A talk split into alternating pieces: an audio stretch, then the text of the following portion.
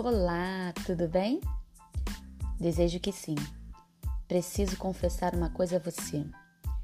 Eu gravei esse podcast em plena pandemia para atingir os meus alunos aqui no Rio de Janeiro.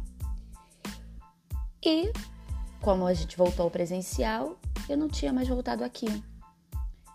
E, recentemente, uma mãe de um ex-aluno veio me questionar se eu ainda gravava o podcast. Eu disse que não e fui olhar. Galera, eu fiquei assustada com o alcance das histórias que eu contei aqui. São pessoas de várias partes do mundo e isso é bom demais. Eu fiquei muito feliz. É... Hoje, ao retornar aqui, eu vi um público de 5.6k e isso para mim é assustador e ao mesmo tempo maravilhoso, porque eu amo contar histórias. Eu faço isso todos os dias para os meus alunos. Então, eu decidi gravar uma terceira temporada de contos. É, contos que foram passados de geração em geração. É, contos que eu ouvi desde criança, né, passados de boca em boca, de meus avós para os meus pais, dos meus pais para mim, eu passo para o meu filho, enfim. E assim as histórias não se perdem. Por não sabermos de quem é o autor das histórias, a gente diz que é autor desconhecido. Então, nessa terceira temporada, eu trago para vocês alguns contos. Então, vamos lá? O primeiro conto: Deus cria a mãe. Já li essa história em diversos lugares e até hoje não descobri seu autor. Alguns atribuem a Ângeles Mastretta, outros a um conto oriental, mas o fato é que parece que sua origem se perdeu. Vamos a ela. Deus chamou seu anjo mais querido e lhe apresentou o modelo de mãe. O anjo não gostou do que viu. O Senhor tem trabalhado muitas horas, já não sabe mais o que está fazendo, disse o anjo. Olha só, beijo especial que cura qualquer doença, três pares de mãos para cozinhar, lavar, passar, cariciar, segurar, limpar. Isso não vai dar certo. O problema não são as mãos, respondeu Deus. São os três pares de olhos que precisei colocar. Um que permitia ver seu filho através de portas fechadas e protegê-lo de janelas abertas. Outro para mostrar severidade na hora de dar uma educação sólida. E o terceiro para ficar constantemente demonstrando amor, ternura, apesar de todo o trabalho que ela terá. O anjo examinou o modelo de mãe com mais cuidado. E isso aqui, o que é? Um dispositivo de autocura. Ela não terá tempo de ficar doente. Vai ter que cuidar do marido, dos filhos, da casa. Acho melhor o senhor descansar um pouco, disse o anjo.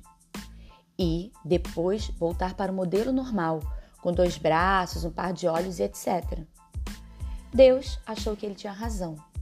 Depois de descansar, transformou a mãe numa mulher normal, mas alertou o anjo.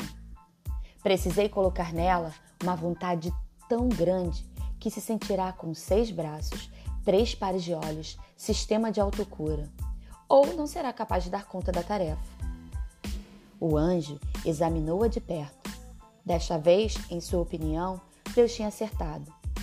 De repente, notou uma falha. Ele está vazando. Acho que o Senhor, de novo, colocou muita coisa nesse modelo. Não é um vazamento, chama-se lágrima. Serve para quê? Para alegria, tristeza, desapontamento, dor, orgulho, entusiasmo. O Senhor é um gênio, disse o anjo. Era justamente o que estava faltando para o modelo completo.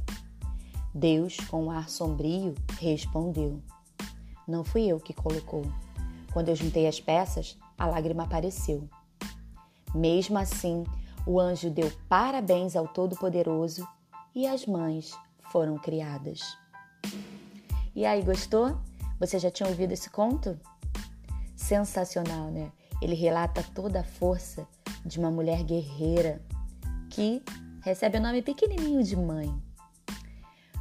Mãe é um ser maravilhoso, não é perfeita, não tem esse sistema de autocura, mas é capaz de um amor tão grande, tão grande, que cuida dos filhos e de quem está próximo dela. Quem é mãe sabe do que eu estou dizendo. É um amor incondicional. Você simplesmente ama. E amor a gente não cobra, a gente não compra, a gente sente e a gente oferece. O amor, ele não se restringe a palavras, né? O dizer eu te amo. O amor, ele se traduz em gestos, atitudes. Quando a mamãe prepara a sua comida, quando ela te bota para a escola, quando ela te bota para dormir, quando ela consegue atender um desejo seu, a sua comida preferida, um passeio que você gostaria muito de ir, te leva na festa dos seus amigos, quando ela participa com você, quando ela brinca junto, quando muitas vezes ela tá cheia de tarefas para fazer, mas ela larga tudo para te dar atenção. Então, se você tem uma mãe, valoriza, diga que ama, ajude-a no que for possível. Criança não trabalha, mas criança pode ajudar guardando seus brinquedos. Dependendo da sua idade, você já pode lavar uma louça, colocar o lixo para fora. Pergunta para ela: "Mãe, como eu posso te ajudar?"